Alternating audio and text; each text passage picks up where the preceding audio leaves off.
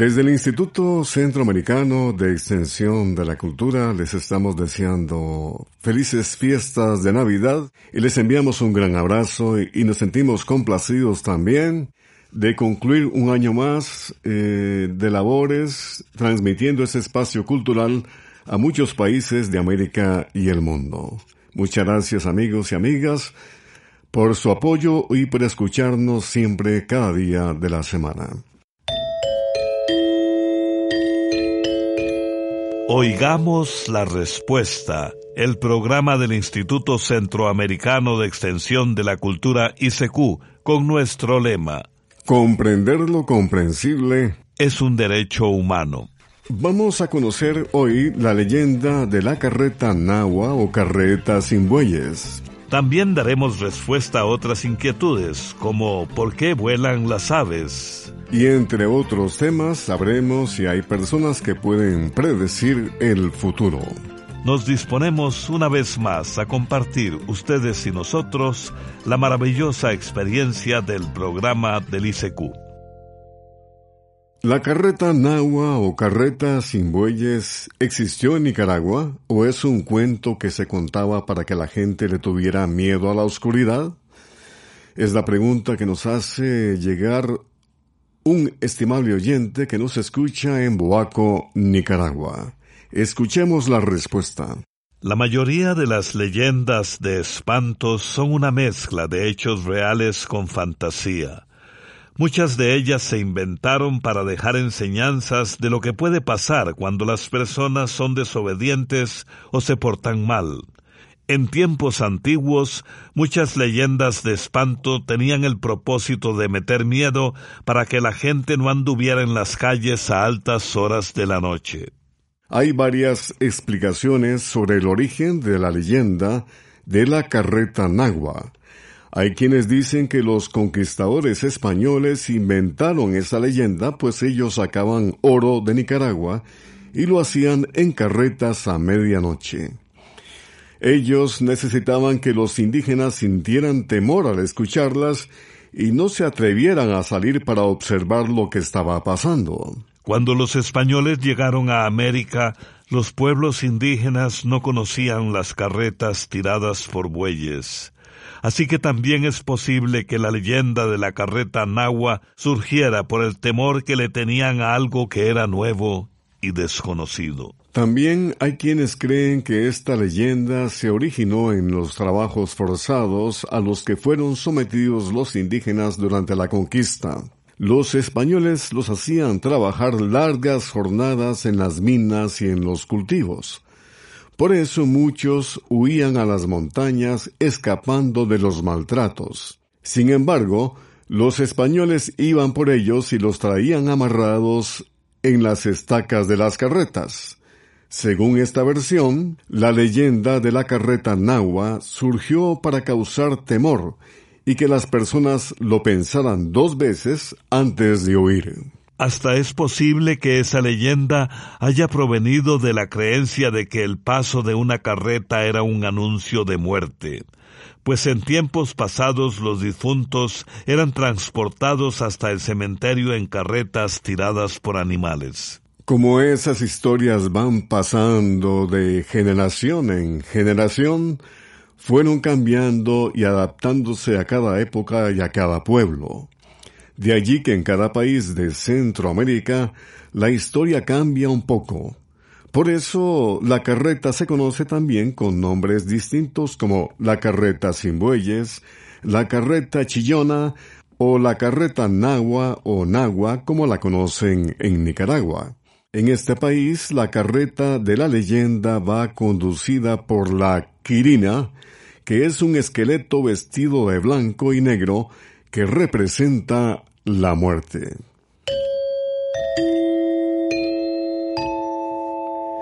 Quiero saber qué pasa con el color del café o de los refrescos que se pierde al orinarlos es la consulta que nos hace el señor Rafael Hidalgo, quien nos escribe desde Puriscal, en Costa Rica. El sistema digestivo y los riñones se encargan de filtrar los líquidos que tomamos. En este proceso tienen lugar una serie de cambios. Por eso, bebidas como el café o refrescos de aspecto oscuro no salen del mismo color en la orina que suele ser más bien transparente o clara. Los líquidos entran por la boca y se mezclan con la saliva producida por unas glándulas. Luego pasan por el esófago y caen al estómago, donde se combinan con sustancias llamadas jugos gástricos. Después pasan al intestino delgado que absorbe la mayoría del líquido. El resto del agua se absorbe en el estómago y en el intestino grueso. El agua absorbida pasa a la sangre. Al final, los riñones eliminan una parte de esta agua cuando filtran la sangre para producir orina. Durante este recorrido, los líquidos como el café y los refrescos pierden su color.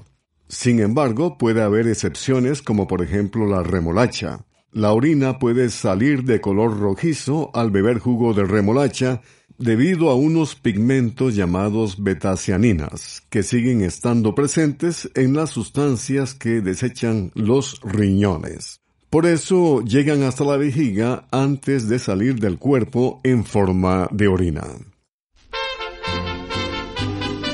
con el inconfundible estilo y tradición del mariachi mexicano, con Manuel Vela de ese país, Puerto de Ilusión.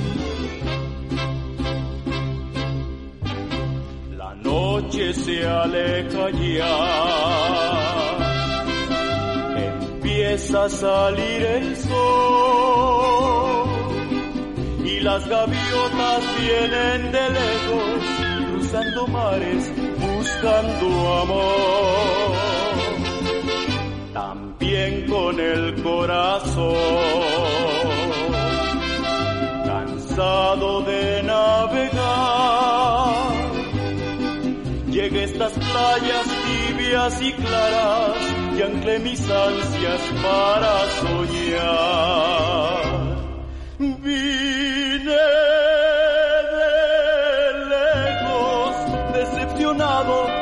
por un amor que me traicionó y fue tu puerto una esperanza en el naufragio de mi dolor.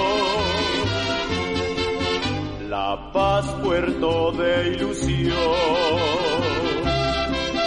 remanso de luz y amor como una perla que el mar encierra, así te guarda mi corazón. Como una perla que el mar encierra, así te guarda mi corazón.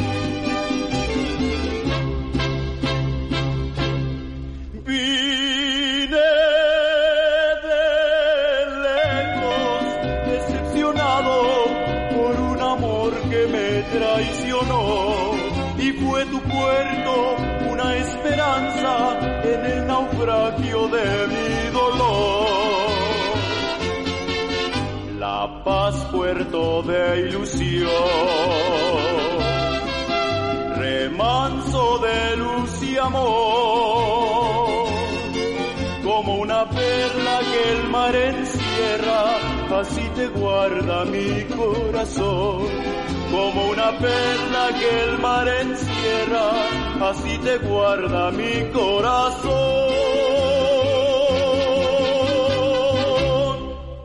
Envíenos sus preguntas al apartado 2948-1000 San José, Costa Rica. También nos puede contactar al correo electrónico isq.org o encuéntrenos en Facebook como Oigamos la Respuesta. La señora Brix Baez vive en Chontales, Nicaragua. Se comunica con nosotros y pregunta, ¿Es cierto que hay personas que presienten el futuro? Oigamos la respuesta. No hay manera de comprobar científicamente esa capacidad especial que dicen tener algunas personas para conocer con anticipación las cosas que están por suceder. Pero desde tiempos muy antiguos, diferentes pueblos en todo el mundo ya tenían leyendas sobre personajes que eran respetados y en ocasiones hasta temidos por adivinar el futuro. En todas las épocas ha habido personas reconocidas por tener presentimientos sobre acontecimientos futuros. Pero, como le decimos, no podría saberse si se trata de un poder especial. Ahora bien, algunas personas tienen más desarrolladas algunas capacidades de los sentidos.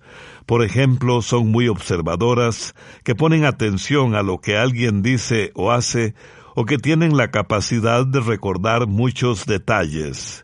Estas habilidades les permiten hacer predicciones acertadas en ciertos temas como economía y política, pero en realidad no se trata de ningún poder mágico de adivinación. En países como Estados Unidos, Inglaterra, España y Portugal, las autoridades policiales y judiciales han recurrido a la opinión de personas que dicen adivinar el futuro para dar con el paradero de personas desaparecidas.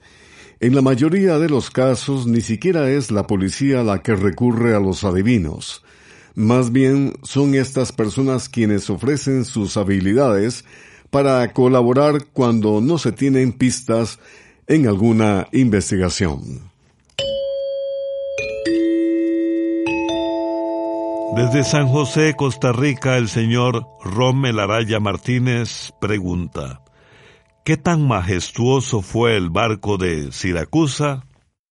El barco llamado Siracusa fue mandado a construir por el rey Hierón II, que era el rey de la ciudad de Siracusa, situada en la isla italiana de Sicilia.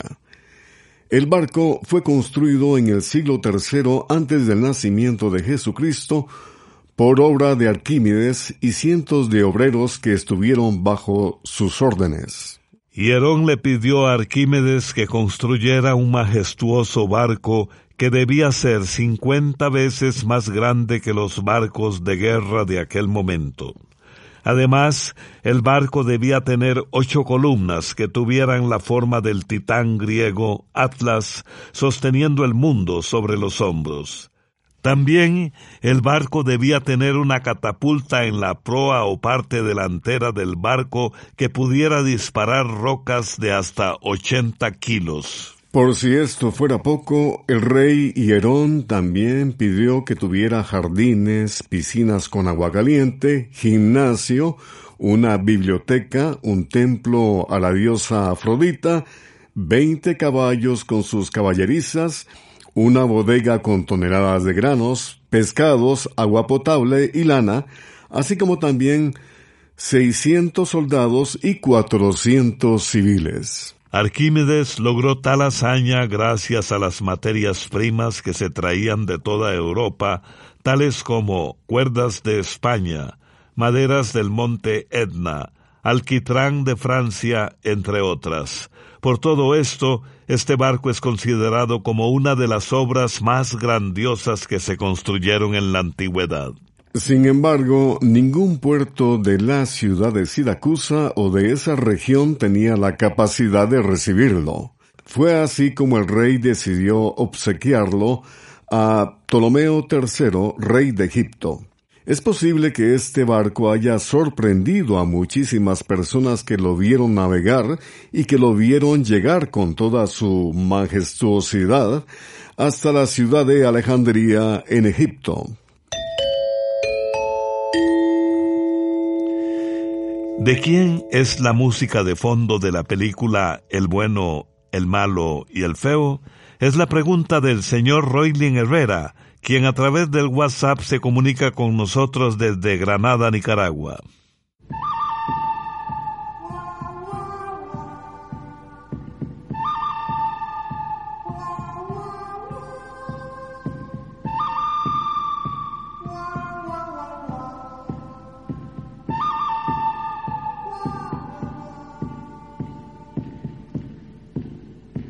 El conocido tema musical de la película El bueno, el malo y el feo fue compuesto por el italiano Ennio Morricone.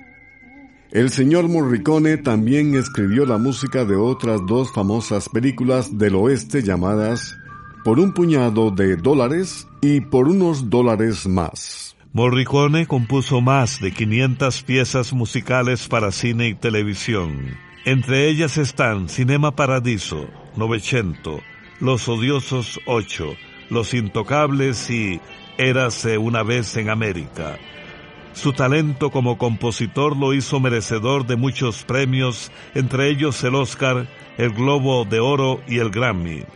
Morricone murió el 6 de julio del año 2020 a los 91 años de edad. La famosa película El bueno, el malo y el feo cuenta la historia de un soldado que esconde una gran cantidad de dinero en una tumba de un cementerio.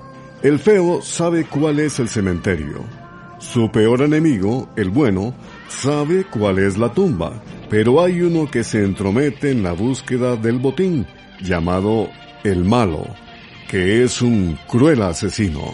La película se filmó en el desierto de Tabernas, en Almería, España. Allí se construyó un pueblo que imitaba a los del viejo oeste norteamericano. Los tres actores principales hablaban inglés, mientras que el resto de los que participaron hablaban español o italiano. También le contamos que el silbido característico que suena en la pieza musical fue hecho por un músico español llamado Curro Savoy.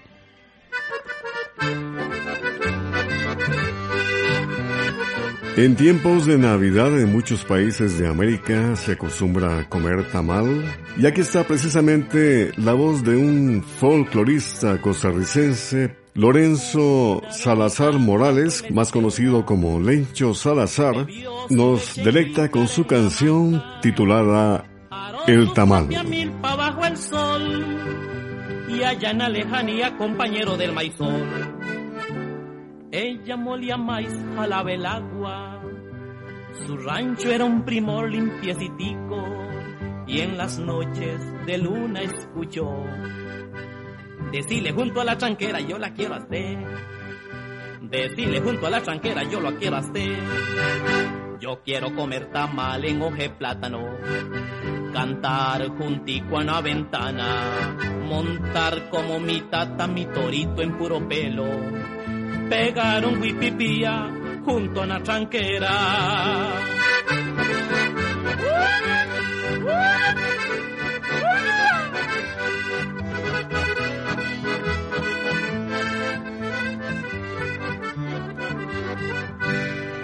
Ella molía maíz, jalaba el agua, su rancho era un primor limpiecitico en las noches de luna escuchó Decile junto a la tranquera, yo la quiero hacer. Decile junto a la tranquera, yo la quiero hacer. Yo quiero comer tamal en hoje plátano, cantar juntico a una ventana, montar como mi tata mi torito en puro pelo, pegar un huipipía junto a una tranquera, pegar un huipipía junto a una tranquera. También puede contactarnos a través de un mensaje de WhatsApp al teléfono código de área 506, número 8485-5453. De regreso, luego de la música, y la señora Teresita Cristina Narváez nos envía al WhatsApp del ICQ desde Diriamba, Nicaragua, una pregunta que dice, ¿por qué si lavo mucho o me mojo muy tarde me da gripe y tos? Escuchemos la respuesta. Vamos a decirle que el frío es una de las causas de que algunas personas tengan reacciones alérgicas como la sensación de catarro, estornudos, tos y mocos.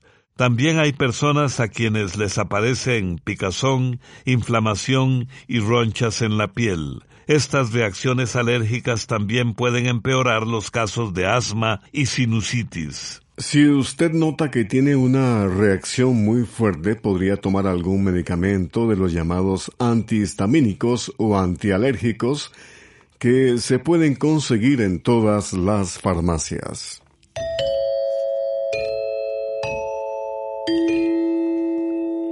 El señor Junior Obando se comunica con nosotros desde Rama, Nicaragua, a través del WhatsApp del ICQ. ¿Por qué las aves vuelan? pregunta.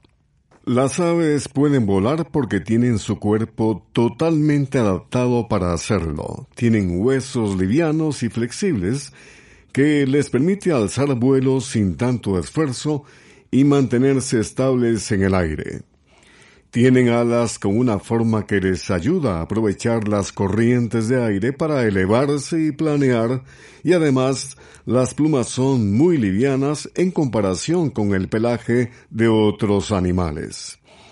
Estas y otras características que permiten a las aves volar han ido cambiando a lo largo de miles de años en un proceso que se conoce como evolución. La evolución de los seres vivos comenzó desde que apareció la vida en la Tierra. Los científicos piensan que los primeros seres vivos aparecieron en el agua. Eran seres sencillos, formados por una sola célula. Las células son las partes vivas más pequeñas que forman a los seres vivos. Conforme fue pasando el tiempo, el cuerpo de estos primeros seres vivos fue cambiando hasta adaptarse para vivir en el agua. Pero en algún momento los primeros seres vivos salieron del agua y su cuerpo fue cambiando para lograr sobrevivir en tierra firme. Posiblemente ciertas zonas se secaban en algunas épocas del año y varios de esos seres vivos comenzaron a adaptarse a esas condiciones. Por ejemplo, comenzaron a tomar el oxígeno del aire y hasta empezaron a evolucionar en animales con patas para moverse de un lado a otro. Aunque no se tenga claro en qué momento se formaron los primeros animales que podían volar, los científicos han descubierto aves que ya vivían hace más de 150 millones de años, es decir, eran de alguna forma dinosaurios modificados para poder volar. Tampoco se tiene claro cómo empezaron a volar estos animales. Una de las teorías que existe sobre este tema dice que cuando algunos animales corrían huyendo de sus depredadores, movían lo que en ese entonces serían sus alas y que eso les daba cierto impulso. Esta clase de animales pudo haber desarrollado alguna especie de ala primitiva. Es más, se sabe de dinosaurios que, sin poder volar, tenían plumas en sus cuerpos. Poco a poco los animales llegaron a desarrollar mejores alas que les permitían mantenerse en el aire por más tiempo hasta que llegó un momento en que cambiaron la tierra por el aire. Para terminar, le contamos que no todas las aves pueden volar.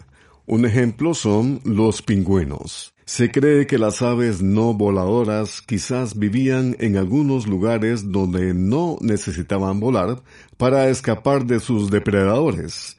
Sobre este tema podemos hablarle con más detalle en otra respuesta.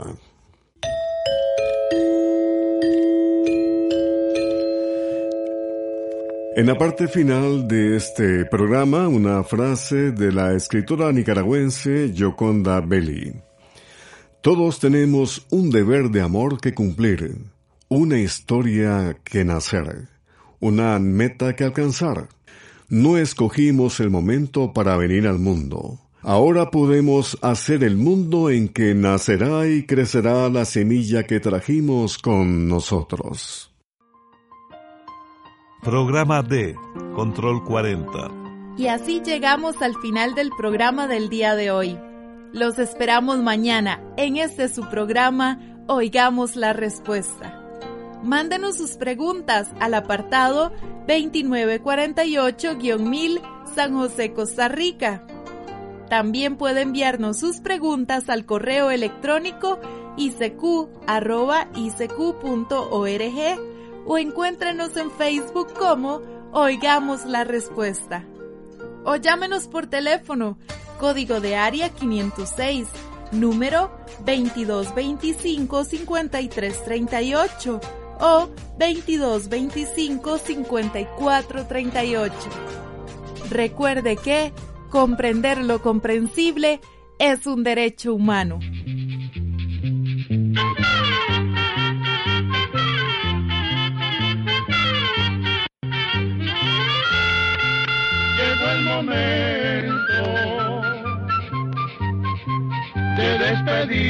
Se